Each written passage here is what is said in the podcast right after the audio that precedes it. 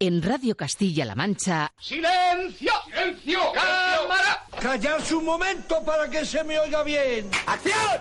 Estamos de cine. Amigos, siempre recordaréis este día como el día en que... ¿Estás listo? ¡Oh, sí! ¡Hasta el infinito y más allá! ¡Oh, capitán, mi capitán! ¡Oh, capitán, mi capitán! Con lluvia, con sol, con nieve, con hielo, la función debe continuar. ¡Soy el rey del mundo! Aquí comienza el programa de cine de Radio Castilla-La Mancha.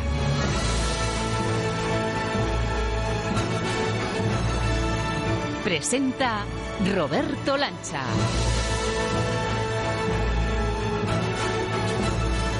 ¿Qué tal, amigas y amigos de cine? Muy buenas a todos. Hoy estamos de enhorabuena en Estamos de Cine. Y te cuento por qué. Porque después de 145 capítulos, de 145 semanas con vosotros, por fin hemos encontrado un camino, una vía, un atajo mágico que llevamos casi tres años buscando. Dicen que quien lo encuentra puede llegar al lugar donde todo es posible.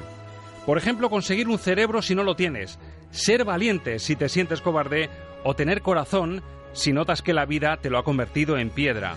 Sí, amigos, hoy la gran noticia es que tenemos justo ahora, bajo nuestros pies, el camino de baldosas amarillas, la senda cinéfila que conduce al mágico mundo de Oz.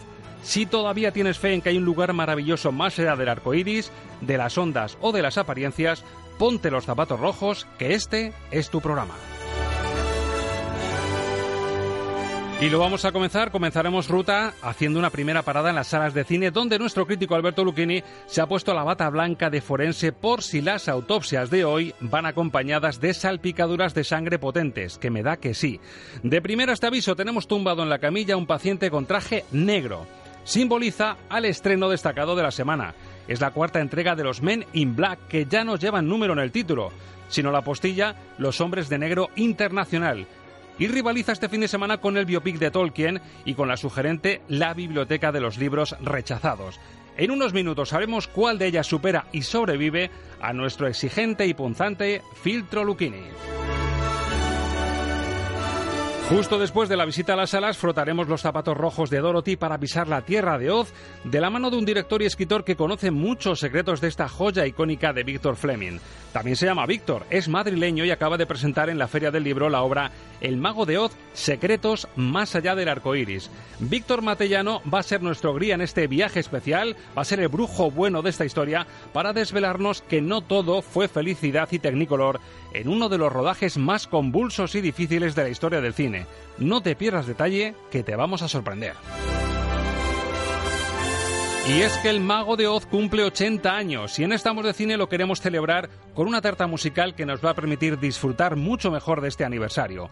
Otro brujo bueno, este experto en bandas sonoras, Ángel Luque, nos va a hacer viajar al año 1939 para desempolvar el mágico universo musical de la Metro Goldwyn Mayer y una lista de canciones que van más allá del mítico Somewhere Over the Rainbow. Y ahora amigos, cojamos de la mano a Dorothy, Dorita, como se dobló al español, y empezamos el viaje volviendo a casa. Bruja buena, ¿algún truco para conseguirlo? Junta los chapines uno contra otro tres veces y repite para ti. Se está mejor en casa que en ningún sitio. Se, está, mejor, en casa que en ningún sitio. Os suena familiar, ¿verdad? José Mota, amigo. ¿Y si resulta que estamos de cine es esa casa y es como sentirse en ella? ¿Tú cómo lo dirías? Estamos de cine, de Radio Castilla-La Mancha. Y ya sabéis, como en la radio de uno, en ningún sitio. Pues nada, que bienvenidos pues a casa, damas y caballeros, rocen sus zapatos, pasen y disfruten. Aquí comienza un viaje muy especial. Aquí comienza... Make 'em laugh.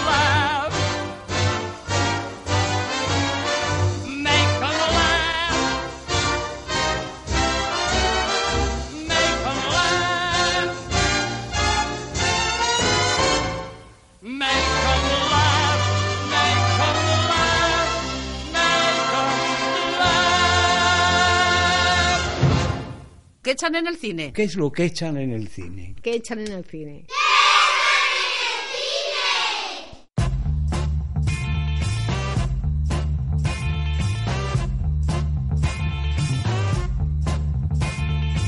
Los estrenos de la semana en el filtro Luquini.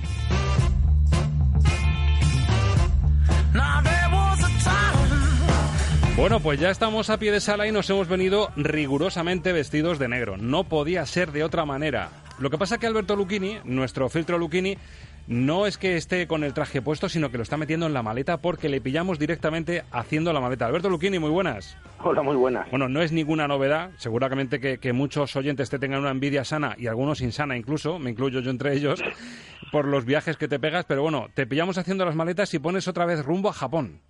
Sí, a Japón, en un, en un viaje gastronómico que organiza, que organiza el periódico El Mundo, que, bueno, dentro de una serie de viajes con periodistas, y a mí me ha, tocado la ruta gastronómica por Japón. Pues aprovechamos que Alberto Luquín está haciendo las maletas y que se ha visto lo que ponen en pantalla para, para hacer este, este chequeo a la cartelera.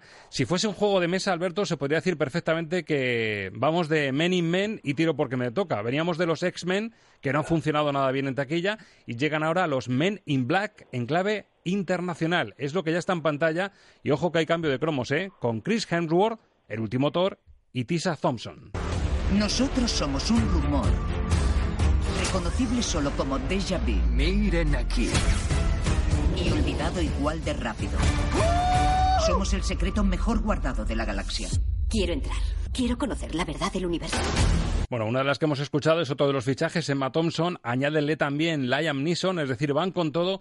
Y la verdad es que Hollywood sigue haciendo lo mismo. Mirando a décadas atrás, esta vez se han puesto en los años 90, año 97, el primer Men in Black, fórmula que funciona, y encima esta que mezcla ciencia ficción, que le gusta mucho a la gente, y humor, pues ya tenemos el cóctel servido para seguir estirando el chicle otra vez. Sí, una vez más, Hollywood demuestra que que cada vez hay menos imaginación y menos y menos creatividad, ¿no? Porque bueno, la saga de los de los Men in Black era una saga que estaba cerradísima con su trilogía y de verdad yo creo que no había ninguna necesidad de, de reinventarla ni de ni de sacarla de su de su merecido descanso. Bueno, hay que reconocer que el personaje, el actor Chris Hemsworth, el último Thor con, con la última entrega de Endgame y ese cambio de, de registro total que le vemos gordo, descuidado, cervecero, se metió un poco al público y a la crítica en el bolsillo, porque es cierto que era el típico actor maniquí, rubio con ojos azules, que no nos interesaba demasiado, pero digamos que gustó esa, esa vis cómica y con esa vis cómica vuelve en este Men in Black como fichaje, ya que recordemos que está sustituyendo, por ejemplo, a Will Smith, cuya vis cómica no vamos a poner en tela de juicio y más con, con el despliegue que ha tenido en, en Aladdin. ¿Funciona Chris Hemsworth? ¿Es un buen Ben in Black para, para actualizar la saga? Pues yo voy a decir una cosa que, que, me contradice a mí mismo, pero últimamente estoy sorprendido porque yo siempre había definido a Chris Hemsworth como un pedazo de cacho de carne y, y resulta que, que, es, que no solo va a ser un actor, sino que encima es un gran actor cómico, porque hay que reconocer que, que el tipo tiene una, una vis muy, muy divertida y probablemente los mejores momentos de, de, la película sean las escenas humorísticas de, de un Chris Hemsworth absolutamente desmelenado. O sea que, bueno, yo mm, de sabio sé rectificar, dicen. No, no me considero sabio, pero al menos rectifico. Desmelenado sin melena, ¿no? Porque se corta la coleta. Sí, aquí va con el pelito corto, pero vamos, sigue siendo ese pedazo de armario empotrado tan guapo que le gusta tanto a las mujeres. Bueno, y fichaje femenino. Seguimos con el tema del empoderamiento que no puede faltar en las películas súper comerciales como, como esta. Y aquí tenemos a Tisa Thompson, eh, mujer, actriz joven de color, que también está en plan efervescente. Y de hecho creo que es la pareja de Creed, ¿verdad? De la película de, de la Eh, saga sí, de Rocky. Claro, es, es la, que, la novia del, del boxeador. Bueno, ¿qué tal la pareja? Porque aquí no solo cambiamos y actualizamos y rejuvenecemos a los, a los protagonistas, sino que jugamos con eso del empoderamiento. Incluso tiene algún guiño con Emma Thompson en esa línea, decir, ¿por qué no una mujer puede pegar aquí la estocada, no? Claro, bueno, y además así hacemos una película políticamente correcta que se ajusta a los tiempos que vivimos ahora y las mujeres tienen mucho más protagonismo cuando las anteriores, pues apenas si pasaba por allí la Dustin Boyle y, y por supuesto que no falte la, la representación afroamericana y que, y que todas las minorías estén bien representadas para que nadie se queje. A ver, es una película que tiene un problema y es que mm, el guion no deja de repetir todo lo que ya vimos en las anteriores entregas, que sí, que es verdad que la producción es estupenda, que los efectos visuales pues son bastante sorprendentes y que, y que se han dejado eh, toda la, la creatividad en, en las criaturas y en los bichos que, que aparecen, pero lo que no hay, lo que no hay es una historia, yo creo que es un error.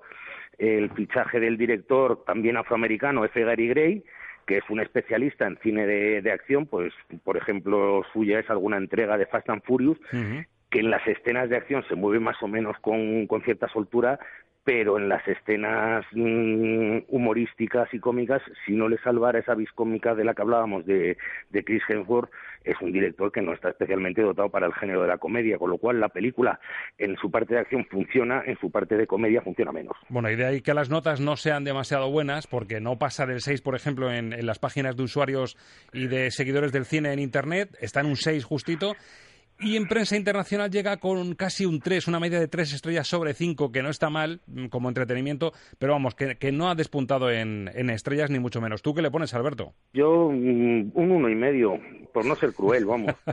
si fuese la revista y tuvieses que bajar la media, sería una estrellita solitaria, ¿no? En la revista hubiera sido una estrellita, sí.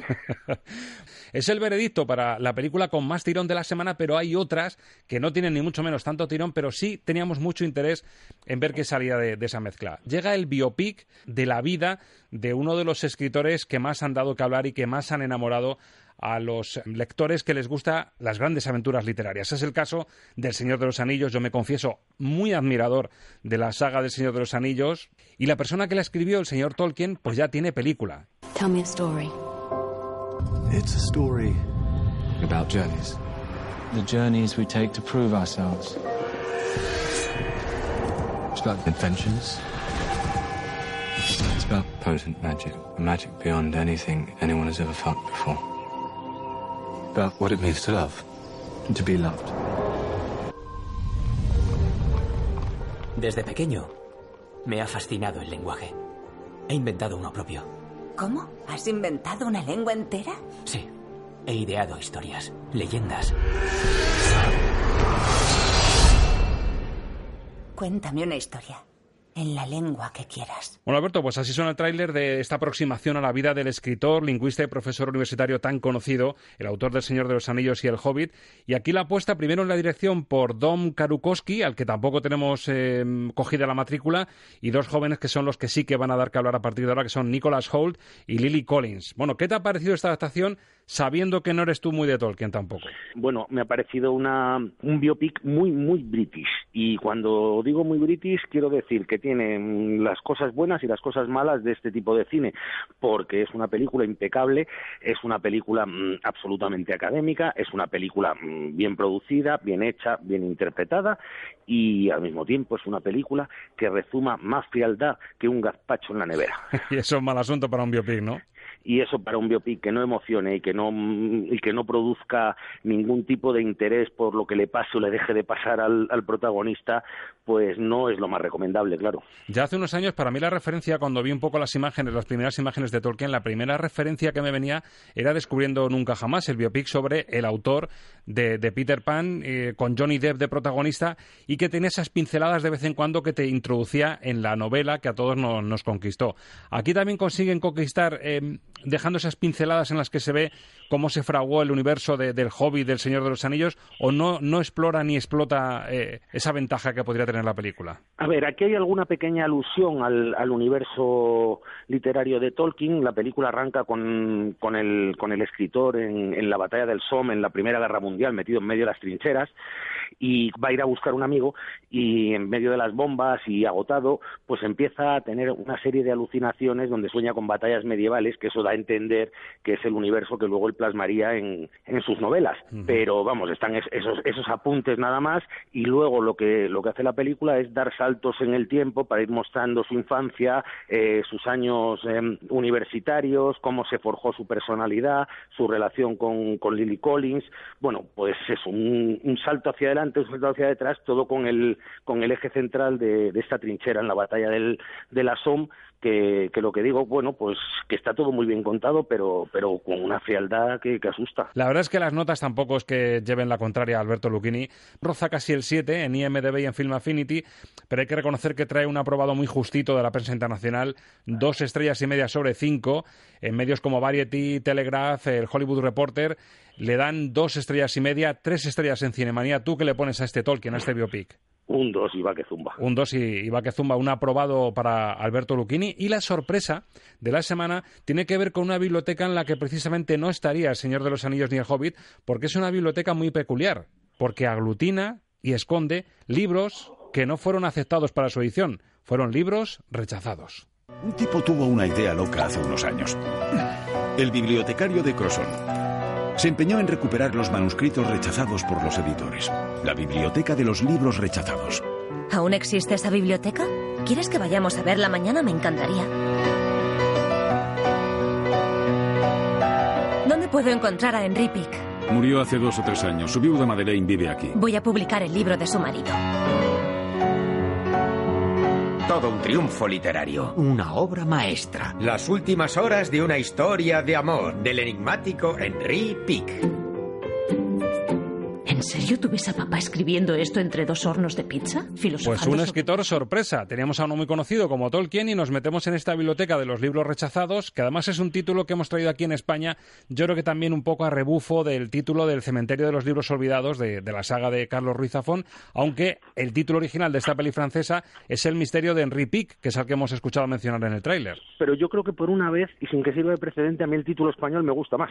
Es, es, es más evocador, desde luego, que El Sí, misterio porque- de Henry Pic. Porque, claro, ¿quién es Henry Pick? Exactamente. No le Eh, conocemos en de cambio, nada. la biblioteca de los libros rechazados es un, es un título bastante eh, evocador, con lo cual por esta vez, por esta vez vamos a, a darles un notable a los, a los versionadores. Con lo que entronca en realidad es con las películas basadas en novelas de Agatha Christie. Vaya. La historia, que es muy, muy original, es eh, aparece este manuscrito, una avispada editora dice que es muy bueno y decide publicarlo. Y el manuscrito se supone que lo ha firmado el tal Henry Pick, que era un pizzaiolo. Pero un crítico literario, eh, Fabrice Lucchini, decide que, no puede ser ese crítico literario porque él ha leído eh, cartas escritas por, por este señor y que no sabía escribir. Y entonces toda la película es una investigación para encontrar al verdadero autor del libro. Es decir, es como un thriller, pero en lugar de buscar a un asesino, lo que buscamos es al autor del libro. Una película de suspense entretenidísima. Y bueno, la película en Francia ha sido un éxito brutal porque ha hecho casi un millón de espectadores y yo creo que, que podemos estar ante uno de los, de los del año en España porque es una película que en- yo la, la estuve viendo además en un pase con público y la reacción del público me pareció tan tan positiva para la película que creo que el, que el boca oído le va a funcionar estupendamente y a ver si no nos encontramos con el sleeper del verano. ¿eh? Bueno, pues roza notable, de hecho, ¿eh? en IMDB y en Film Affinity. En España, más o menos, la media de la crítica está en tres estrellas sobre cinco. Tú también en esa línea te mueves, ¿no? Tres y media. Tres y media, ¿eh? Ojo que eh, en el caso de Alberto Luquini, un tres y medio ya estamos hablando de, palabras mayores, casi a lo Francisco Marinero. Bueno, y antes de despedirte, te traigo una canción que podría servir para decir, voy a poner así voz de, de radio como de cambio de tercio. En el próximo capítulo de Estamos de Cine.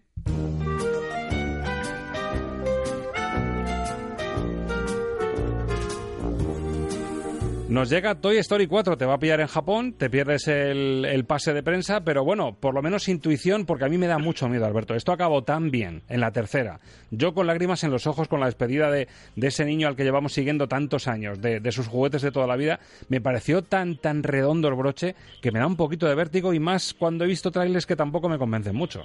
Te pasa exactamente lo mismo que a mí. O sea, mm, Toy Story era una saga cerrada, con un final absolutamente maravilloso y, y me encanta que hayas confesado lo de las lágrimas en los ojos porque a mí se me hizo un nudo en la garganta con esa despedida cuando se va a la universidad de sus muñecos. Desde luego confío en el genio de, de Lasseter y de su equipo, pero es que estaba tan cerrada y tan bien cerrada que, que no sé muy bien, bueno, sí sé muy bien por qué lo hace.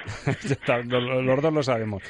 Yo, confieso que me, me encantaría hacer un flashback, ya que en el, en el cine últimamente esto de los viajes en el tiempo se llevan tanto. Sí que me gustaría hacer un flashback y ver por un agujerito cómo reaccioné cuando me enteré que iba a haber una segunda parte y una tercera. Porque puede que a lo mejor tuviésemos una reacción parecida.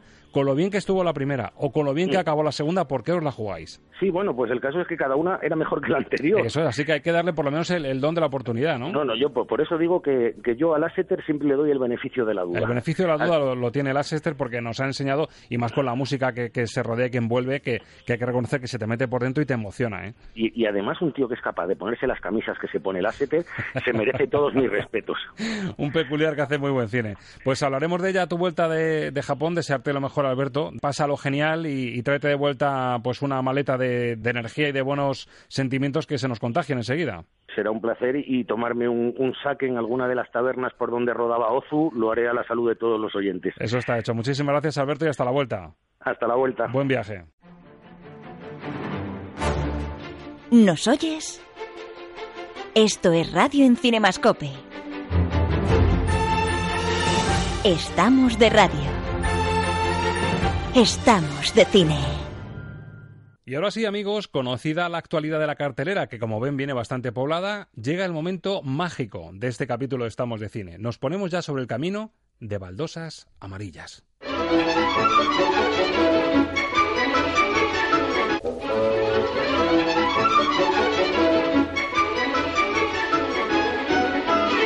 La entrevista de la semana en Estamos de Cine.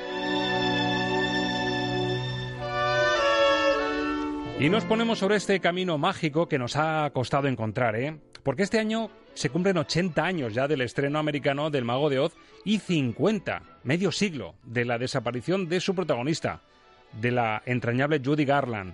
El director de cine y escritor cinematográfico Víctor Matellano acaba de publicar un libro que recoge precisamente muchos de los secretos de la película y de hecho ha sido una de las obras destacadas sobre cine y protagonista en el Día del Libro en Madrid.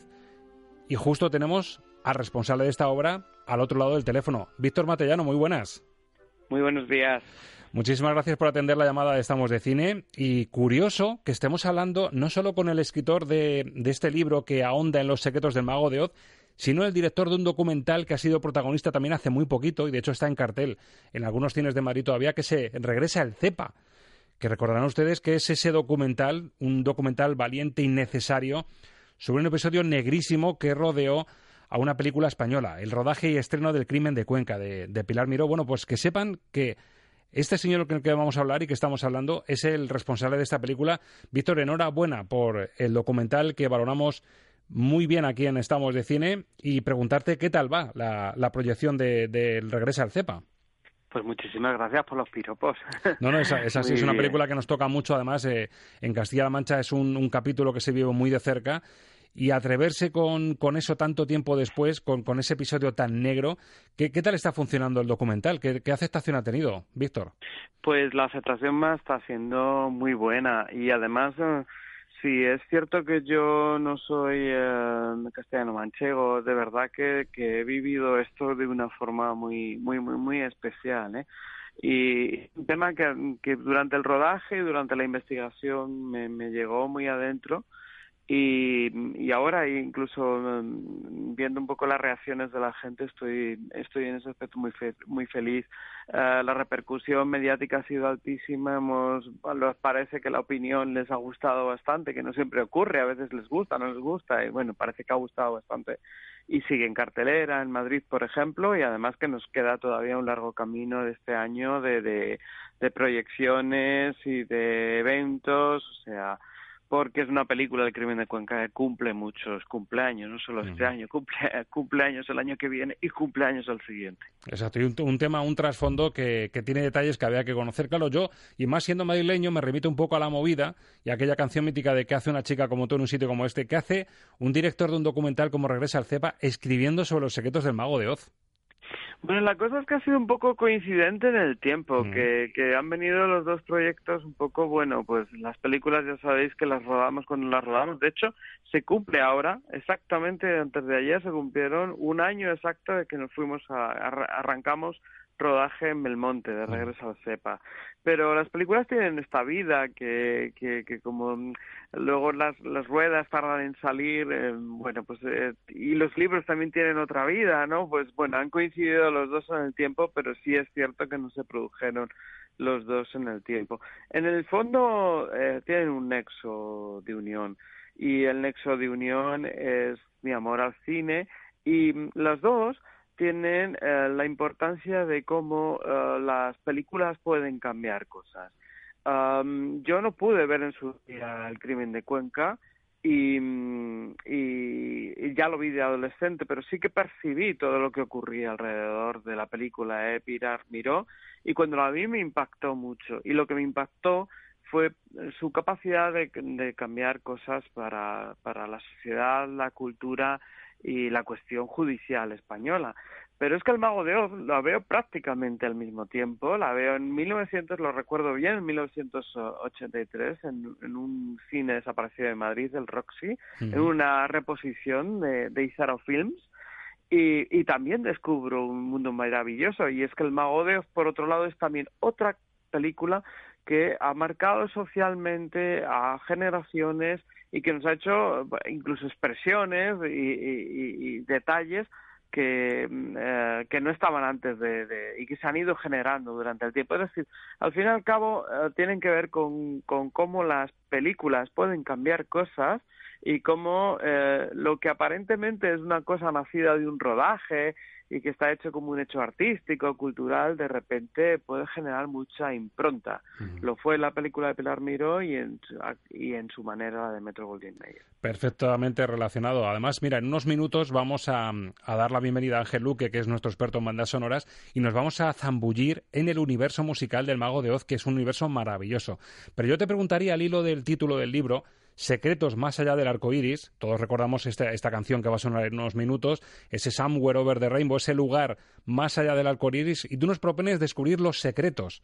¿Qué secretos, o algunos de ellos, por ejemplo, no vamos a hacer mucho spoiler, pero qué se va a encontrar el lector que, apueste por el mago de Oz, secretos más allá del arco iris?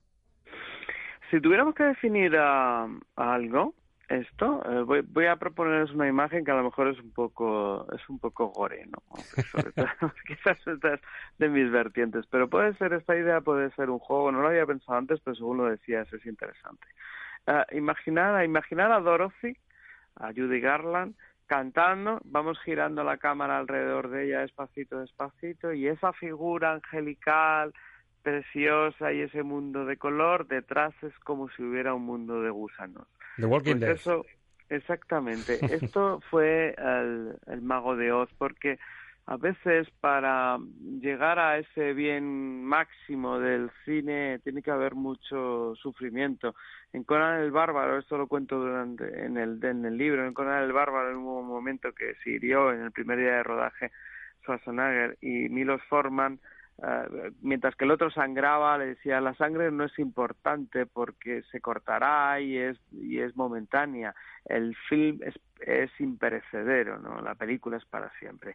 Entonces, eh, esa cuestión de, de, de, bueno, del, del espectáculo debe, debe continuar, uh, giró en torno a, a, a esta película, porque sí que es verdad que, que, que es maravillosa, que ha marcado muchísimo, y que es el ejemplo maravilloso de la grandeza de los estudios, pero detrás de los estudios había eh, mucha miseria humana y quien pagó el pato de esa miseria humana precisamente desde los tiempos del mago de Oz es la propia Judy Garland. Todo lo que después, toda su desgracia personal, de alguna manera yo la relaciono, es algo que ya estaba presente durante el rodaje del Mago.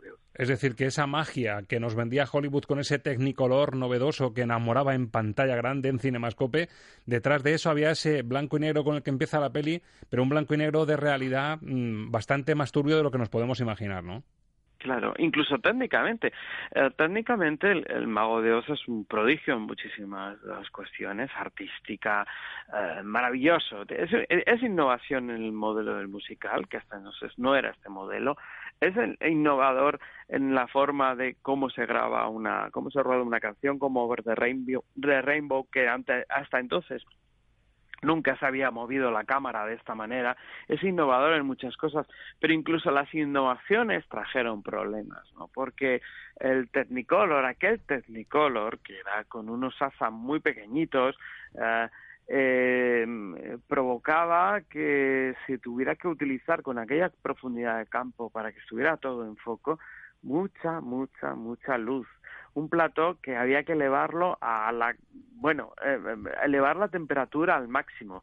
Eso con unos actores eh, eh, metidos en aquellos trajes, en, en, la piel de león auténtica que llevaba el intérprete de León, Lar, os podéis imaginar, con, generando el humor artificial, un humor artificial que no era el de ahora, donde se aplicaban unos, unos maquillajes en el que se utilizaba cobre, en el que se utilizaba polvo de aluminio, por eso hubo accidentes, hubo intoxicaciones tremendas y pasó muchísimas cosas, porque incluso aquellas innovaciones que ahora vemos que son maravillosas, pues muchas de ellas eran muy precarias, porque el mundo de los efectos especiales de 1938, entre 38 y 39, que es cuando se rueda la película, pues obviamente no son los que tenemos ahora, ¿no? Y sin embargo, volaba una bruja ahí, ¿no? Y, lo hacía con mucha, con, mucha soltura y mucha gracia. No, no había ordenador ni trampa que, valiese, era el Hollywood que nos enseñó a soñar con, con su propio cartón piedra, por decirlo así. Es curioso, Víctor, y lo hemos hablado muchas veces en este programa,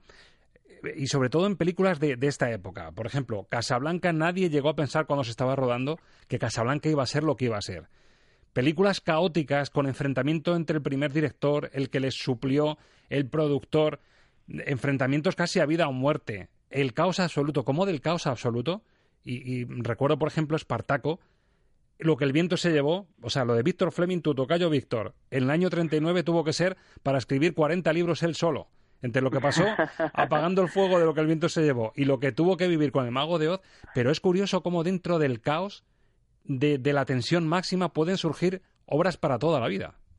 Sí, además hay, hay varias cosas y es que está, estaba destinada, y lo sabía desde el principio el estudio, a ser la, eh, lo que llamaban ellos la obra de prestigio del año. Y el concepto obra de prestigio del año no necesariamente y generalmente no iba a ser la obra de éxito. Ellos sabían que todos los años hacían una película que estaba destinada a ser como su sello de calidad, pero en la cual iban a perder dinero. Así se plantean el Mago de Oz, saben que van a perder dinero. Y, y se sorprenden que al principio haya éxito en, en, en la taquilla y el éxito que genera, que no es suficiente para cubrir el elevadísimo coste pero por unas casualidades de la vida en la cual la CBS no consigue que le venda a Metro Goldwyn Mayer lo que el viento se llevó para pasarla por televisión, compran casi con desgana el, eh, el Mago de Oz y de repente el Mago de Oz desde finales de los 50 repunta y se convierte en el fenómeno que soy. O sea que muchas veces tiene que ver con esto y sobre todo con, con, con rodajes como este, como bien decías, caótico, en el que yo he contado hasta hasta siete directores. aquí entraron hasta hasta siete personas diferentes diferentes a rodar secuencias y el que más hizo, por supuesto, que es que firma la película es Víctor Fleming, pero Víctor Fleming, por su carácter, gran director, pero por su carácter, fue el que provocó eh, más de un momento difícil, el que provocó alguno de los accidentes y, bueno, en algún momento hasta abofeteó a Judy Garland, o sea que, bueno hay una imagen, Víctor, seguramente tú que estás indagando en los secretos, que, además eh, se hizo casi viral en su día. Eh, esa imagen en la que se ve un fotograma cuando van por el camino de baldosas amarillas y se ve como en el bosque una especie de, de, enanito suicida o algo parecido. ¿Eso, ¿Eso indagas en ello en el libro o no, o no lo tocas? Sí, se ha hablado, eh, sobre todo esto se, se habló mucho más, aunque parece que había una leyenda anterior, ¿no? Pero el tema se habló mucho más eh, con la llegada del vídeo, porque con la llegada del VHS se, se podía parar el vídeo y mirar la mancha. Se, daba el pause y se veía ahí el, frame justo congelado, ¿no? Eh, desde el estudio siempre se negó esto, ¿no? Ni que fuera uno de los hombres pequeños que, que interpretaron los Mankins, ni, ni que fuese un técnico del estudio, el famoso hombre ahorcado, hablaban de que parecía que era una de las aves que aparecían ahí. Eh, tipo pavo real y demás, pero lo cierto es que tampoco estaba cerca y era claramente una figura, ¿no? Hablaban incluso de un fantasma y demás, pero eh, siempre lo negaron. Pero lo cierto es que les debía de inquietar porque en las últimas ediciones de DVD, si se busca, ya no está, se han encargado de borrarlo. Vaya, vaya, vaya. algo les debía de inquietar ahí, ¿no? Pero vamos, sí que es cierto que pudo haber algún, si no hubo algún alguna muerte en plató, fue estuvo rozándolo porque pasaron muchísimas cosas y mm, perfectamente con ese tipo de, rodaje y con todas las cosas que pasaron podía haber habido una muerte en plató. Como hubo mucho amor en plató amor de, del duro o sea que en, en, esos platos pasaron muchas cosas. Uno cuando ve una película en la que hay hadas y enanitos piensa que aquello es muy bucólico pero bueno a mí me, llama la atención, eh, sobre todo el contraste. Quiero, quiero conocer un poco tu punto de vista, primero como, como niño que se acerca a la película y, y bueno, pues ese mundo de fantasía, esa novela maravillosa que, que, no está, yo creo, todo lo bien ponderada que debería, pero esa historia que, que nos envuelve con ese tecnicolor, la pantalla grande.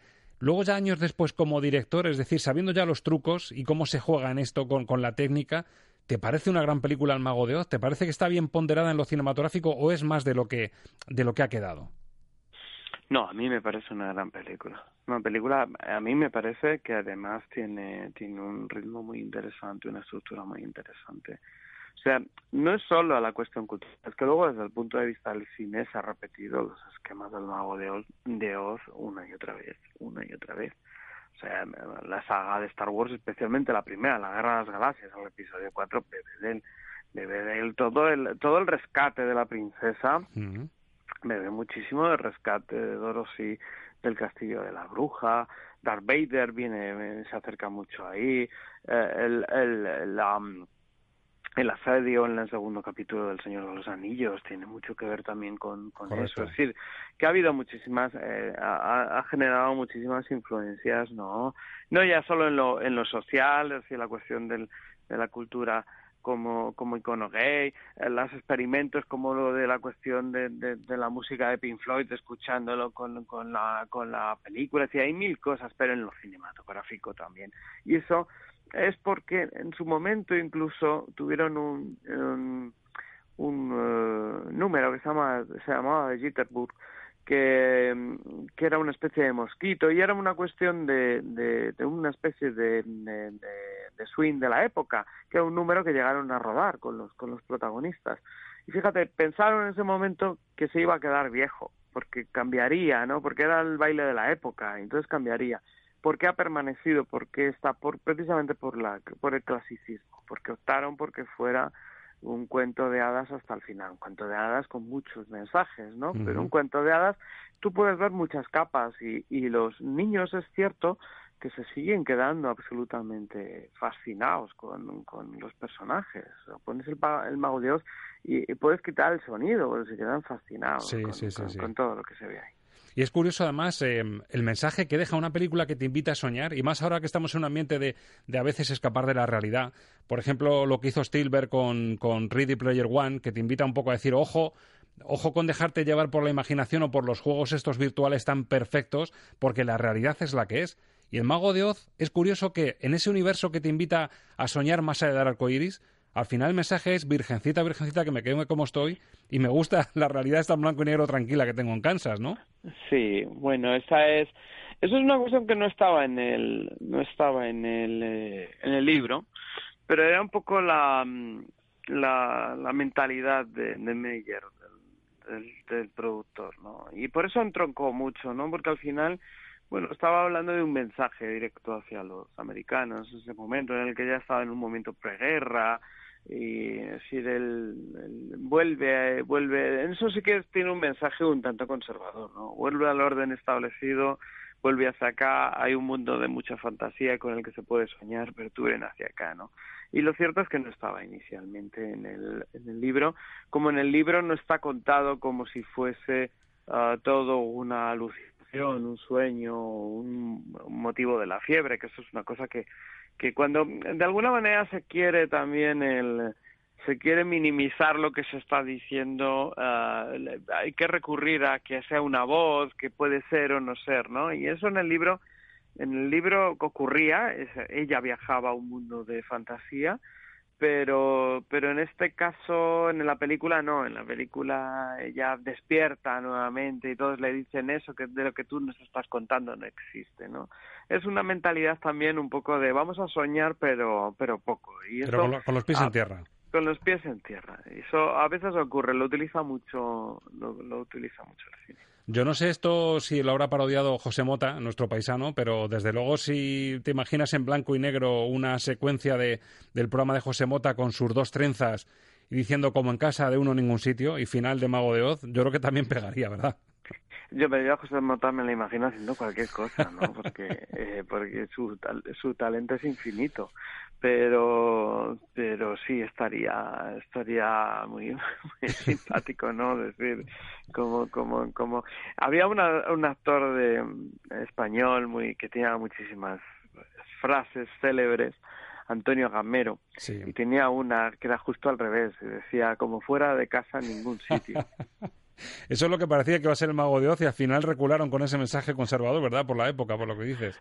Sí, sí, se, se plantea luego eso, bueno, de alguna manera la fantasía controlada, ¿no? Y bueno, pues esto, esto algunas veces la cuestión de lo fantástico es, eh, puede eh, puede ser inquietante porque puede ser bastante revolucionario, ¿no? Y sobre todo nos lleva a unos mensajes eh, bueno, pues curiosos, ¿no? Porque em, digamos que el estado del mago de Oz, donde viven todos sus ciudadanos, es bastante democrático y bastante progresista y bastante eh, frente a la cuestión casi, mm, digamos, no solo marcial, casi eh, nazi de la bruja, ¿no? Y la cuestión piramidal de la bruja, ¿no? Que existen, hay unos, unos serie de, de, de, bueno de mensajes que podrían em, provocar no tiene muchísimas interpretaciones la película. Hay gente que, que ve lo de la cuestión de las baldosas amarillas como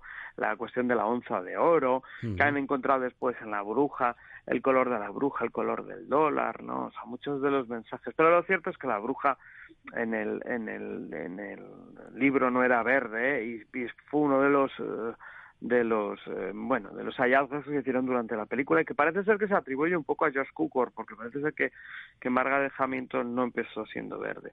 Pero fíjate se ha quedado ahí todo. Si mañana nos disfrazamos de brujas en Halloween nos pintaremos la cara de verde. Había que aprovechar el Technicolor y su fuerza verdad visual sí por supuesto no y, y, sí que merece la pena ver que, que que, que es bueno yo creo que los Technicolor de los colores más más fascinantes, más puros que existen, ¿no? Más, a mí me, me, sigue fascinando y bueno, el momento que entra Over the Rainbow, pues es, es, como no no hay una una, pureza eh, tremenda, ¿no? Pero sobre todo todas las soluciones que se hicieron para para generar eso, ¿no? Un mundo sepia, un mundo sepia y un mundo en color que nos llevaba, que nos donde todo era posible, ¿no? Y donde donde todo era muy interesante. Y luego hay una cosa del mago de esto, no se suele decir, y es que tiene mucha retranca, ¿eh? No, no, no, tiene muchas frases, ¿no? De, los propios personajes, ¿no? Que, que cuando le dice Dorothy al espantapájaro, dice, bueno, y si, y si no, peor no vas a empeorar, si no lo consigues, o sea, peor no puedes estar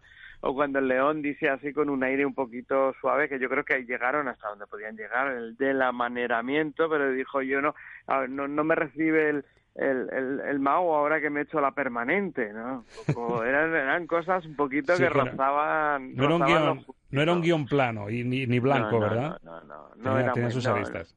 No, ya tenía sus aristas. Tú, Víctor, ¿la habrías acabado de otra manera como director? Si te pones en plan escritor y, director, ¿te habrías atrevido a, dejar el final en el mundo en color? Hombre, hay una cosa que es que no entiendes, que esa señora que es su tía, que no es muy simpática, pues, eh, pues ella quiere volver con su tía de todas maneras, ¿no? Bueno, pues quizá quizá al final sí que es verdad que hay que hay que uno busca el lugar donde se encuentra y que y que ya a lo mejor podría haber encontrado ese lugar. Lo interesante es que Dorothy dijera bueno este es mi nuevo mundo no y quizá eso hubiera sido mucho más más eh, más un poco del estilo que yo prefiero. Pero a lo mejor quizá ahora eh, el, final el final eh, original es más transgresor porque escucha ahora mismo con el tema del empoderamiento igual dice mira no solo me quedo aquí sino que voy a ser yo la maga de Oz es que hay una cuestión esto lo dice Boris en el prólogo de, mi libro. Boris Izaguirre sí Boris dice eso, que, que, que, está la cuestión del, de la líder, ¿eh? el empoderamiento de la mujer. es interesante, ¿no? El personaje de Dorothy como... En, en El Mago de Oz, eh, quien, quien toman realmente las decisiones son, son ellas. O sea, está la tía, que está su tío y los ayudantes, que son luego los que vemos en y los que vemos después en el mundo de, de, de, Oz, eh, son los mismos personajes, eh, la que manda su tía y, y, Miss Glutch, ¿no? Que la, la señorita Glutch, que, que, que, ya está con poder. Y si vamos a, a, a Oz, todo depende del hada, de la primera bruja que muere, de la bruja, es decir, el, el poder, quien mantiene el poder y de Dorothy, que es la que además es el motor, porque cada vez que se vienen abajo ellos tres, que ellos tres son, eh, bueno, pues no, pues, pues eh, les falta fuerza, es ella la que está buscando, es ella la que toma las decisiones todo el tiempo, ¿no? Entonces el, el papel eh, femenino eh, es, es, un motor importante dentro de la, de la película, tanto para los eh, protagonistas como para los antagonistas. Pues mira, ya, ya tenemos futuro proyecto. A ver los Gerardo Redo, los Cerezo, los hacemos hacemos crowdfunding y hacemos la maga de Oz. Nos ponemos el proyecto. sí. Lo ponemos en, marcha enseguida, Víctor. Sí, no, yo creo que que, ha, influido muchísimas, muchísimas, muchísimas películas, muchísimas a lo largo de los tiempos y series. Bueno, lo ves en Los Simpsons, lo ves en Mother Family, lo ves en mil cosas y creo que seguirá. Y de, alguna manera eh, seguimos repitiendo aquellos aquellos fondos de aquella música y yo lo relaciono también con la fantasía heroica, con todo el cine, que yo es lo que cuento en el libro que aquello lo relacionaba yo con cuando era jovencico con aquel cine que veía de la historia interminable y demás. Y yo no iba desencaminado porque todo aquello vive. O sea que seguiremos, seguiremos, porque el cine se repite y se repite porque ya está todo inventado. Lo decía Luis Meyer, el productor del Mago de Oz. Cuénteme lo mismo, pero cuénteme lo distinto. Exactamente, pues con ese mensaje nos quedamos. Y Víctor, ya que dices de seguir en sintonía, mantente en sintonía con nosotros porque nada, en cuestión de una pausa va a empezar a sonar el universo musical del Mago de Oz. Ha sido un gustazo escuchar estas reflexiones sobre alguien que se ha empapado tanto de una película tan iconográfica. Así que Víctor Matellano, autor del Mago de Oz, Secretos más allá del arco iris, que por cierto presentas el, el martes en, en, Madrid, ¿verdad? Sí, el próximo martes estaré en, la librería ocho y medio presentándolo por la tarde y luego el, próximo sábado, es decir, en una semana, estaré también en el Festival de Fantasía de Fuenlabrada. Me hace mucha ilusión porque ese marco es muy interesante y además hay autores de España de todo tipo, de literatura, de cómic y qué más fantasía que, que el mago de Oz. Víctor, nos encontramos más allá del arco iris. Enhorabuena por tu trabajo. Muchísimas gracias. Hasta siempre. Hasta siempre.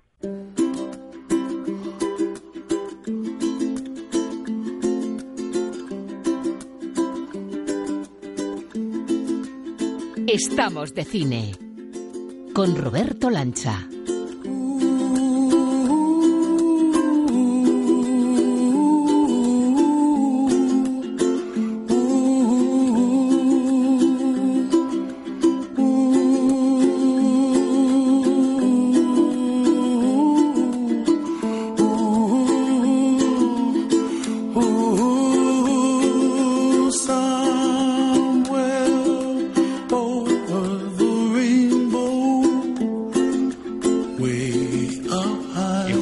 Poquito más allá del arco iris aparece nuestro experto en bandas sonoras, Ángel Luque. Muy buenas. Muy buenas. Traía esta musiquita yo en el coche de este cantante hawaiano que hizo inmortal un tema por todos conocido. Y digo, se lo voy a poner a Ángel a ver qué opina, a ver si nos sirve de transición. Me encanta. Es una de las múltiples versiones que podemos escuchar de Over de Rainbow, que es.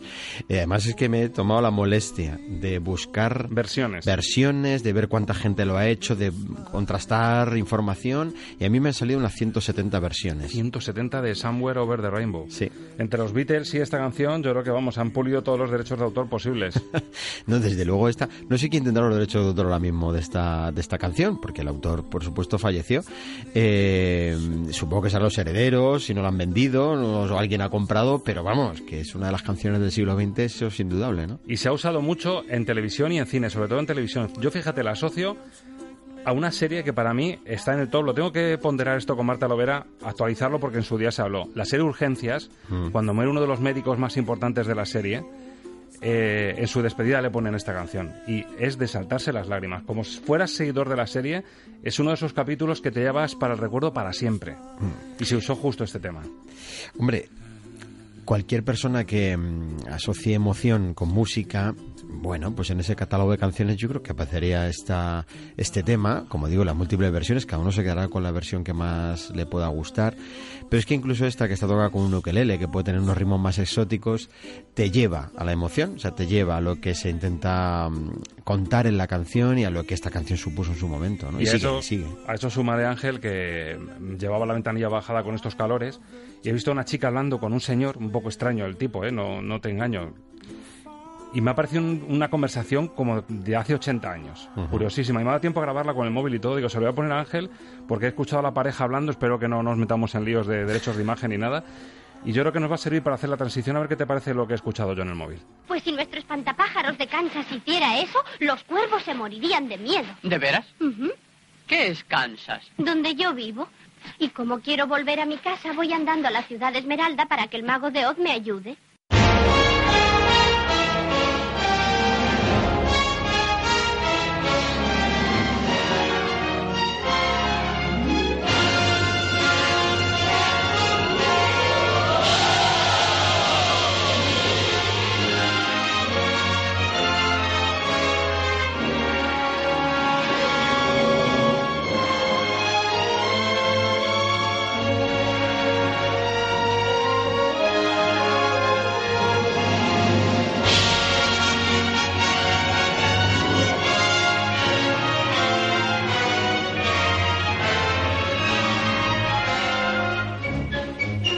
Fíjate por dónde tiene que ver esta musiquita con la que hemos escuchado al principio, ¿eh? Qué curioso, está con un sabor un poquito más vintage. Un sabor año 39. Fíjate, casi nada. Un sonido año 39, 80 años. 80 años. Vaya año que estamos teniendo con el 39, ¿eh? para recordar el año 39 porque fue un año cinematográficamente, como estamos viendo, muy, muy interesante.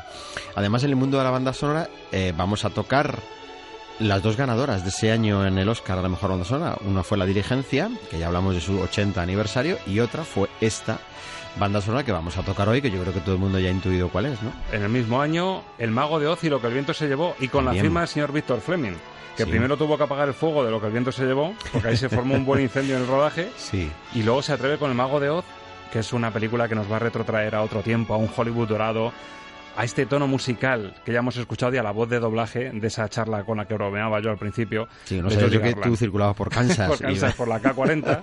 Estaba esa niña hablando con un hombre de paja, que por eso era un poco extraño el, el tipo, Sí. y hablando ya, introduciéndonos en ese viaje hacia el mundo de Oz, donde esta niña iba a pedir el deseo de volver a casa. Bueno, eh, pues de nuevo hablar del Mago de Oz es hablar de los años dorados de la Metro. Cuántas cosas nos ha dejado la Metro Goldwyn Mayer de aquellos años. Estamos hablando de grandísimas producciones. Víctor Fleming no fue el primer, como suele pasar en que todas estas películas, no fue el primer director elegido. Esto venía ya antes. Estaba eh, Torpe por ahí, Thorpe, vamos a decirlo bien, que Torpe suena un poco mal. Y eh, también eh, Kim Vidor estuvo por ahí metido Casi y rodó algunas escenas de esta película, porque en estos tiempos era así. O sea, uno metía, hacía unos, unos cuantas horas de, de rodaje se incorporaban al final quedaba un director titular. Bueno, Kim Vidor también estuvo en esto metido. Víctor Fleming es su año de lo que el viento se llevó, así que vaya año que se metió, que se metió ahí. Eh, verdaderamente importante, ¿no? Y el Mago de Oz eh, nació como una apuesta eh, interesantísima en todos los aspectos. Por supuesto en el musical, que es el que vamos a tocar nosotros, ¿no? Pero si tocamos un poquitín el aspecto cinematográfico, pues evidentemente es la apuesta de la Metro por, primero, una película que nacía eh, con ese espíritu de homenajear a los niños y de la infancia y de llevar un cuento, pero que luego traspasó las fronteras automáticamente de eso, se ha convertido y es uno de los musicales de referencia de la historia del musical y, y además eh, se convirtió en una historia que mm, verdaderamente eh, homenajeaba a eso que tantas veces hemos dicho aquí, ¿no? El cine como esa forma de cambiar sentimientos, como esa forma de llevarte a- al otro lado de- del buen rollo, de, de que el cine te puede cambiar un estado de ánimo, de que el cine te puede llevar a ser eh, una gran fábrica de sueños, ¿no? Yo creo que ese es el gran reto que se puso el Mago de Oz y que lo ha conseguido porque a día de hoy sigue siendo eso y cuando uno recupera esta película y ve a esa maravillosa Judy Garland y ve eh, esa magnífica colección de canciones y cómo está filmada Y de secundarios. y de secundarios secundarios que son ¿no? la clave de cualquier buena película que quiera eh, convencer a los niños de que ese mundo es posible. Y fíjate, yo, yo revisando el ángel em, encontraba muchos paralelismos con el monstruo viene a verme de Bayona, esa forma en la que los niños tienen de convertir lo que les pesa en la realidad y cómo lo transforman ellos con su imaginación, es el ejemplo perfecto. Lo que hace Judy Garland con su entorno para volar con la mente es una auténtica maravilla. Yo creo que esa es la gran clave, precisamente, de esta historia, ¿no? Porque si ponemos en paralelo con Alicia en el País de las Maravillas, proponer dos historias de mundos mágicos donde hay una niña protagonista, ¿no? Que se lo digan a Judy lo mal que lo tuvo que pasar para hacerse pasar por niña, porque ya era talludita y tenía que ser una niñita de, de 11 años. Y como no consiguió una Shirley Temple, que es la que estaba pensada para esto, que era la gran niña prodigio de aquellos años, pues la tuvieron que achicar, por decirlo de alguna manera, con mucho sacrificio por parte de ella, ¿no? Con Alicia en el País de las maravillas eh, lo que tenemos es una historia que eh, para superar la realidad tenemos que irnos a un mundo de imaginación y este es un mundo de imaginación que nos lleva a entender que el mundo de la realidad es mucho mejor y que nosotros lo podemos transformar. Yo creo que esa es la síntesis Aunque de esto. sea ¿no? Kansas y aunque sea la América profunda. Claro, o sea, ella vuelve, cuando vuelve de todo esto, vuelve con muchas ganas de disfrutar de lo cotidiano, de lo ordinario, Eso del es, día a día de la vida, ¿no? Alicia no te lleva a esto, Alicia te lleva a que te quedes allí, que es otro mundo que está mucho mejor que este, ¿no? Entonces, eh, ese, ese mundo mágico yo creo que es lo que hace que esta historia llevada al musical sea una maravilla, ¿no? Y ese blanco y negro, que a mí la primera parte, si me dicen que lleva el sello de Kim Vidor, me lo creo. Es que, La parte- es que la primera parte y es la Kim parte Vidor. final es Kim Vidor. Justo esas, esas dos partes, las escenas iniciales y las escenas finales son de Kim Vidor. Desde luego, aquí ya se utilizó el Technicolor, Víctor Fleming que le dio, digamos, ese pozo de fantasía Mm. a lo que estaban buscando, esa grandeza del cine. Por cierto, se la pegó en su época. Sí. Si preguntamos a la gente, bueno, ¿tú dirías que triunfó el Mago de Oz en el año 39 cuando se estrenó? Pues se la pegó. La No, gente fue, no fue en no el reestreno, Eso cuando, tuvo el éxito. Realmente, y luego en sí. televisión, cuando mm, se hizo con los derechos de la CBS, creo que en estas reposiciones televisivas tipo Ben-Hur fue cuando fue una eclosión el Mago de Oz y se quedó ya como, como una especie de, de historia. De, La Metro tardó muchísimo tiempo en, en re- recobrar, en, en volver a tener ese dinero que habían perdido. Se gastó mucho. Y su gran apuesta, que fue Judy Garland, y el tema mítico que vamos a escuchar ahora, el que dio origen a esas 170 versiones, es lo que vamos a escuchar. Y claro, alguno dirá, qué maravilla la, la voz de Judy Garland. Pero claro, no todo sale a la primera, Ángel. Claro, eso- Hay que ensayar un poquito. Detrás de todo lo que escuchamos hay mucho ensayo, ¿no? A ver, Judy, Judy, a ver qué tal te sale así de primeras.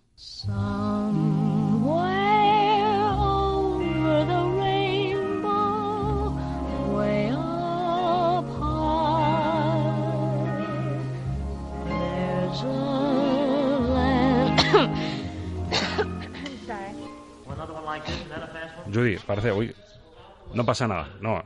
Bebe un poquito de agua, a la segunda seguro que te sale, Judy, adelante, estamos contigo.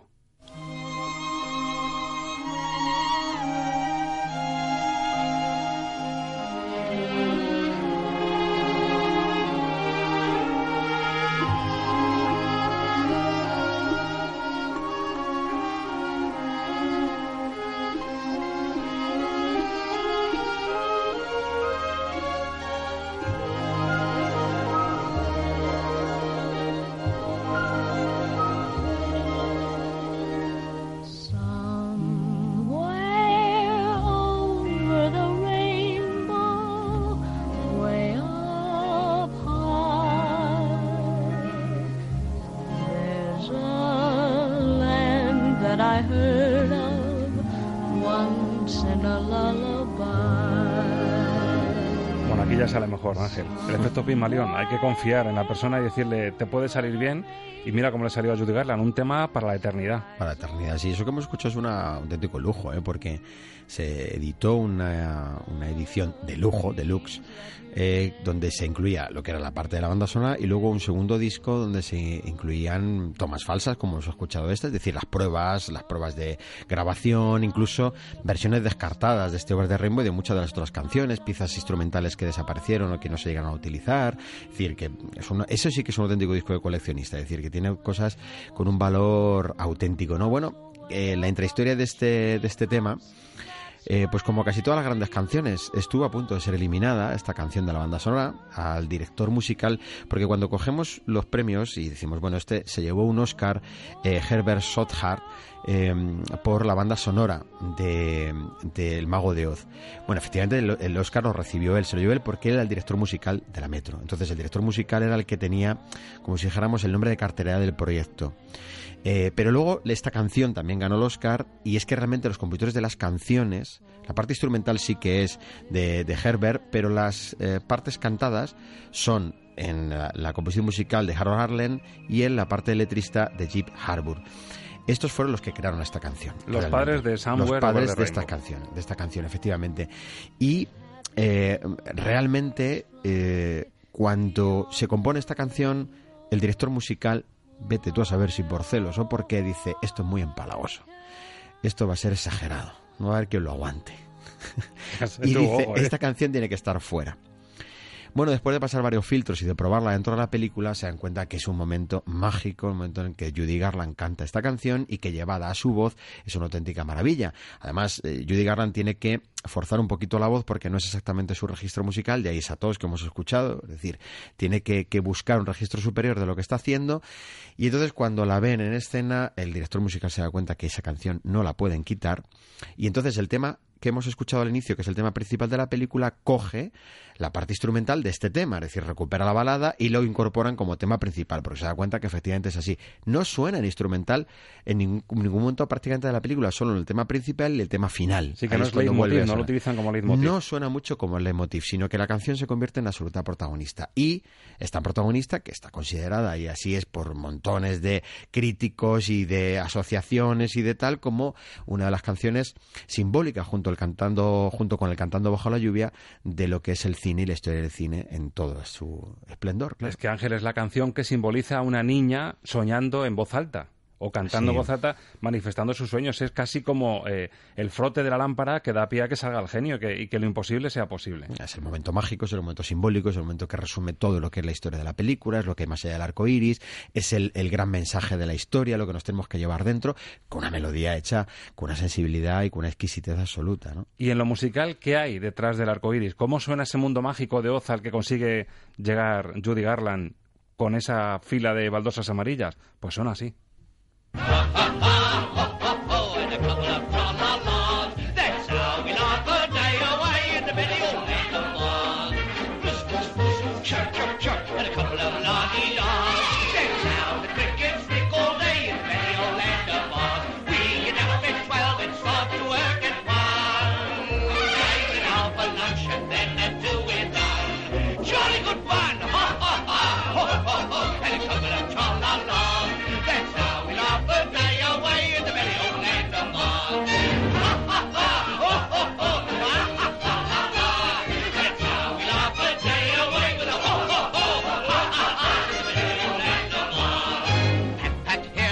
Así Ángel suena la alegría de vivir en el mundo de Oz, porque esto es alegría pura de vivir. Es más, está fundamentado los coros prácticamente en risas, en carcajadas. Sí. Eh, cuando se prepara el musical, lo que se va mm, eh, buscando es canciones que hagan que los secundarios se luzcan, porque, claro, esta película es una película de secundarios muy, muy protagonistas. Cada uno representa el valor o la falta de valor, el amor, cada uno representa algo concreto, ¿no? Con lo cual, aunque todo gira en torno a Dorothy, que es el personaje principal, todos tienen su parte de protagonismo dentro de la historia. Cada uno tiene su momento principal. Pero hay mucho momento coral, hay muchos momentos en los que van juntos de la mano, recorriendo ese, bueno, esa imagen desde luego es icónica, cuando van recorriendo el camino todo junto de baldosas amarillas y van cantando que es lo que estamos escuchando, ¿no? Y entonces realmente, eh, claro, cuando se piensa en las canciones, se piensan como, como una gran diversión, porque eh, fíjate, la, la bruja, que es una bruja muy mala la que aparece en esta, en esta película, cuando la Metro capta el sentido de la música y se dan cuenta, el director musical se da cuenta que aquí puede salir un musical muy brillante en cuanto a canciones eh, de vida, en cuanto a canciones que fabriquen sueños, le quitan minutos a la bruja. Es decir, incluso la propia música hace que se rebaje el contenido, vamos a decir, de sufrimiento o de miedo, de terror, como quieras llamarlo, que tiene la película. Es tan impactante lo que produce la música que genera incluso un cambio dentro de la historia. Y se quitan incluso escenas que aparecen en el libro original y se quitan partes donde la, donde la bruja tiene mucho más protagonismo, y les hace sufrir mucho, solo por la música realmente. Y luego el mensaje, claro, fíjate que tenemos en pantalla justo este fin de semana la película sobre Tolkien, en la que ya en el trailer nos anticipan la importancia de hacer comunidad, amistad. Y cómo en esta historia, Dorothy, sus miedos, se conjugan y se fusionan con los miedos de personas supuestamente adultas o personajes que se van encontrando por el camino. Y al final el compartir sus miedos es lo que les hace piña, es lo que les une meta común que es ir a Oz a resolver ese, ese punto débil que tienes en, en tu vida, ¿no? O sea, cómo el confesar lo que necesitas y lo que con lo que sueñas puede hacer que todos vayan a, una. Es un mensaje positivo y encantador hacia la vida. Fíjate que esta historia eh, nosotros la conocemos por el cine, pero literalmente fue eh, muy muy bien acogida en su tiempo. De hecho, son 10 los libros que forman parte de toda la historia del Mago de Oz. El inicial, que es este, eh, o parte, vamos, de, lo que vemos en la película, y luego vendrían nueve libros más porque fue un gran éxito. Fue como el Harry Potter casi. bueno, a Harry Potter es difícil conseguir echarle una mano ¿no? O sea, llegarle a conseguir atrapar en sus, en sus grandes éxitos. Pero bueno, se vendieron en Estados Unidos muchos. El escritor hizo hasta 10 10, eh, historias Fran Baum. relacionadas Hay con que decir el nombre de Baum, Fran Baum porque el hombre es, es de esos nombres que al final sí el mago de Oz la película, pero no, está basada en una novela infantil tan bonita como, Claro, como sí, esta o de sea, Fran Baum. eh, por ejemplo, Alicia, todos conocemos a Lewis Carroll, nos sale automáticamente, pero Fran Baum no sale tan tan fácilmente, ¿no? John Ba- o Barry para, para hablar de, de Peter Pan sale más fácilmente. Este es uno de los escritores que no sale, pero tuvo mucho éxito con los libros y vendió muchísimos. Y efectivamente uno de los de los eh, bueno, pues secretos que guarda es que la historia hacía que incluso los adultos se identificaran con los personajes y vieran en esa falta que cada uno de esos personajes tiene, falta de corazón, falta de valor, esa- esas eh, faltas, vamos a decir así, o eso, eso que le falta a cada uno, eh, los adultos se veían reflejados. Entonces llegó a ser una historia que para adultos también se vendió, como ahora podríamos leer un libro de autoayuda, en cierta medida, ¿no? Exactamente. Tienes un puntito de, del revés también de la película de Disney. En, Sí, sí, en sí, cuanto sí, a, sí, a lo lo, que tenemos cada uno dentro, nuestras ambiciones. De hecho, el personaje de Alegría puede tener un poquito de Judy Garland. Si nos ponemos Mucho. un poquito ahí sacando, ¿eh? puede tener Hubiese sido una buena de Joy Judy Garland, sí. en la película. Que por cierto, Judy Garland, pues bueno, son de esas, de esas historias tan dramáticas que el cine ha dejado detrás, ¿no? En la forma de morir, en, en cómo luego fue su vida y cómo ella psicológicamente era una persona con muchos problemas, ¿no? Mm, Y esto también es muy propio, porque fíjate, Vivian Lake también lo tuvo, que es del mismo año y con el Exacto, director Mr. Fleming, fíjate. Pero nos queda para el recuerdo esta instantánea del mago de Oz, esta voz que escuchamos todavía viva en directo, es la magia del cine, la magia de la música. ¿Se acuerdan ustedes de cuál era el punto débil del hombre de paja?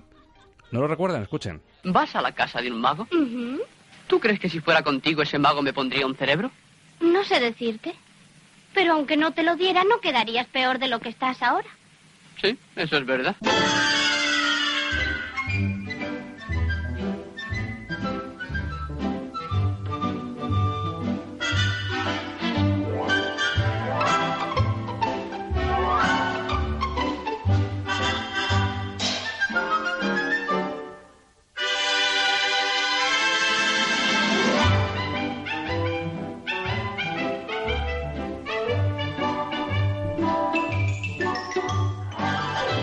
Bueno, este ángel, por la vitalidad que tiene, por el jugueteo que tiene musical, es una de las joyas escondidas del mago de Oz, sin duda. Ah, La parte instrumental es magnífica también esta banda sonora. Estaba yo pensando que, claro, cuando vemos a los personajes, la forma en la que están caracterizados, el maquillaje, la forma en la que van vestidos y los movimientos, los bailes, la coreografía que tienen que, que hacer, claro, pones esta música y entonces es como... eh, qué momento tan magnífico, ¿no? Qué momento tan dulce y tan estupendo. Claro, lo que hablan es que el rodaje fue un infierno auténtico, porque para que en aquellos años se firmara el Technicolor había que poner muchísima iluminación. Pues imagina, eh, nos podemos imaginar vestidos de león, de hombre de hojalata, de paja, tal. Y cualquier fallo, corte. aguantando a- horas donde no se podían desvestir, tenían ya se quedaban así, estaban el día entero vestidos así. Entonces, claro, uno ya escucha esta música y dices, qué poca gracia le haría después de las horas que llevaba, ¿no? Pero es el gran mérito, la gran artesanía, si lo quieres eh, llamar así, de una película que está hecha en el año 39. Nos sorprendíamos con la dirigencia, ¿no? Y uno ve El Mago de Oz, que es una producción inmensa, también gigantesca, y uno ve lo que el viento se llevó y dices que todas estas películas son del mismo año. Es que es impresionante la labor y el trabajo que hacían. Tiene un mérito increíble. se llegó a decir que, que esta película llegó a tener tanto, tanto, tanto trabajo como pudo tenerlo el Blancanieves y los Siete Enanitos como largometraje de Disney. O sea, se comparan, son prácticamente primos hermanos en el tiempo, son de una misma época. Y, y el trabajo, claro, durísimo para sacar una película con estas características. ¿no? Y tuvo magia. A veces la música tiene esa capacidad de una historia que se puede complicar en el rodaje y como luego cuando lo ensamblas y lo envuelves con la música adecuada, Mm. Eso tiene vida, tiene magia, tiene la chispa que le hace falta a una peli como esta, aparte del Technicolor. Estas películas además consiguieron una cosa que es muy interesante a nivel musical también y es que se bueno ya hemos mencionado aquí algunas veces que eh, mucho del cine consiguió o fue un gran aporte para que se consiguiera el sonido americano, se reivindicara un poco lo que desde América se podía hacer, ¿no? musicalmente hablando. Y los compositores que eran esencialmente americanos, muchos de esos autores se reivindicaban, incluso se unieron en asociaciones eh, de compositores y de músicos para crear eh, y esta fue una idea que ellos tuvieron como forma de reivindicarse, pues como el gran libro de la música americana, ¿no? Y empezaron entonces a meter canciones de Gershwin, empezaron a meter canciones de Cole Porter, empezaron a meter canciones como estas del Mago de Oz, muchas de las que hemos escuchado, por supuesto, eh, la canción de, de Casablanca, todas esas canciones empezaron a estar metidas en un gran catálogo de música americana para reivindicar, es decir, esto es lo que nosotros estamos aportando a la música, ¿no? Y prácticamente todo, o mucho, viene o del musical o del cine. Ahí fue la gran fuente ¿no? de creación. Y esta música que invita, pues eso, al optimismo de- del hombre de paja, que viene a decir eso, ay, si yo tuviera cerebro. Si tuviésemos cerebro, Ángel, Ay, madre. lo que nos saldría aquí sería una maravilla. Si Lo tuviésemos un poquito de cerebro.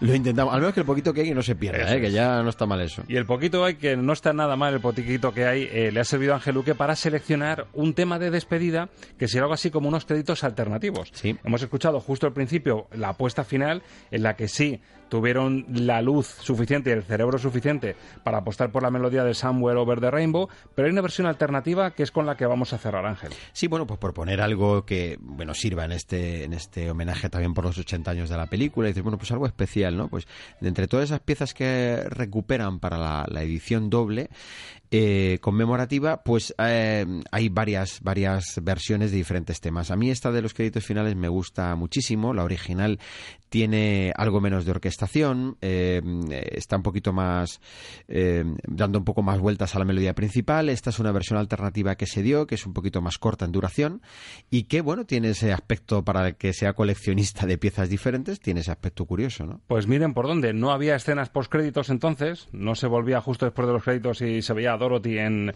en otro momento de su casa, pero tenían músicas alternativas para decirnos adiós, como esta del Mago de Oz.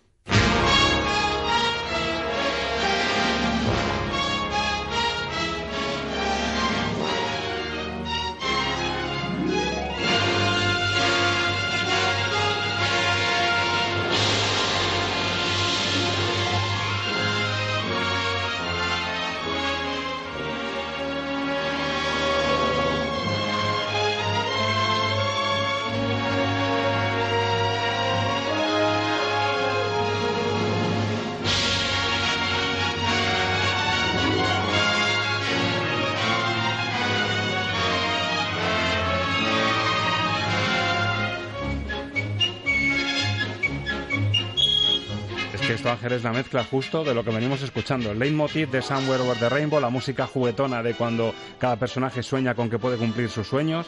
Es una auténtica delicia, una maravilla, para ir, para salir del cine con una sonrisa de oreja a oreja. Claro, cuando la Metro contrata a los eh, compositores de las canciones sabía lo que hacía, porque ellos dos venían de trabajar del mundo de, de Broadway, venían de llevar musicales a escena muchos, entonces sabían cuál era el toque final que había que darle. Los compositores de la Metro oficiales de estos años, más Steiner, que acaba de hacer lo que el viento se llevó, eran mucho más rígidos en sus estructuras, venían con una mente mucho más, más, más cerrada musicalmente hablando, entonces eligieron muy bien, los contrataron específicamente y dio como resultado esta maravilla. ¿no? Yo fíjate, cuando escucho este tipo de música me vienen los protagonistas de Singing in the Rain, les veo en, la- en los ensayos, en las pruebas, en, en esos grandes escenarios donde hacían los ensayos y, y les sueltas esta música y se lo pasarían. Te lo puedes imaginar, locos. te lo puedes Un imaginar. Jim sí. Dando rienda suelta a la capacidad que tenía para bailar Ujú. hubiese sido una auténtica maravilla.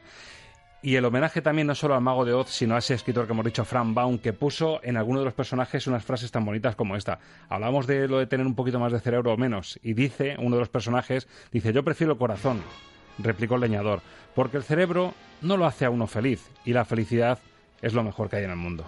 Ahí estamos. Es en eso vamos caminando hacia Oz o hacia donde podemos. ¿no? Es algo a mí que, que me han dicho muchas veces, no pienses tanto. Sí. Sé feliz y no pienses tanto. Y es difícil, ¿eh? Dejar esa parte ahí un poquito más, más cerebral, ¿verdad? Y, dejarte llevar un poco alguna vez. Bueno, hay veces, lo que pasa es que hay veces que nos dejamos llevar y no nos sale bien, y entonces eso hace que el cerebro se arme más, y hay veces que utilizamos más el cerebro y se vuelve en contra de aquello que podríamos disfrutar más. Es como ¿no? lo del Carpe Diem, que es una frase muy bonita, pero también hay que acotarla un poquito, ¿no? De Al final el siempre el punto es el equilibrio, que esto es lo complicado, ¿no? El equilibrio entre todo un poquito es lo que nos da un resultado bueno. Ángel, ha sido un gustazo celebrar Para mí también, contigo. para mí también. Amigos, la semana que viene, por nosotros a nuestra manera, con la música, con la pasión por el cine, con las series, abriremos una especie de arcoiris gigante para pasar un buen rato de radio de cine, que no es poco. Gracias por formar parte de la familia de Estamos de Cine. Hasta la semana que viene.